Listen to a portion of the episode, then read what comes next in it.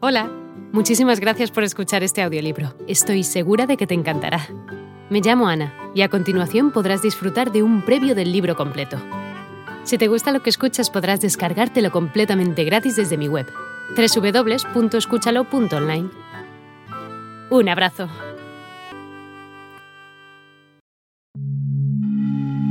Sonolibro presenta El caudillo de las manos rojas, de Gustavo Adolfo Becker.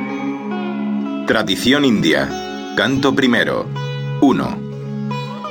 Ha desaparecido el sol tras las cimas del Habwi, y la sombra de esta montaña envuelve con un velo de crespón a la perla de las ciudades de Orsira, a la gentil Katak, que duerme a sus pies, entre los bosques de canela y sicomoros, semejante a una paloma que descansa sobre un nido de flores.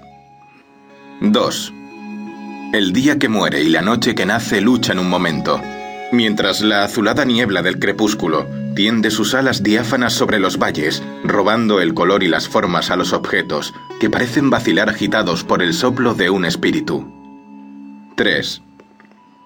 Los confusos rumores de la ciudad, que se evaporan temblando, los melancólicos suspiros de la noche, que se dilatan de eco en eco repartidos por las aves, los mil ruidos misteriosos, que como un himno a la divinidad, levanta la creación, al nacer y al morir el astro que la vivifica, se unen al murmullo del Haukior, cuyas ondas besa la brisa de la tarde, produciendo un canto dulce, vago y perdido como las últimas notas de la improvisación de una valladera.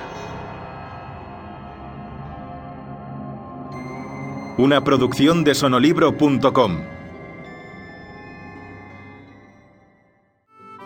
Hola de nuevo. No está mal para ser solo una pequeña muestra, ¿verdad?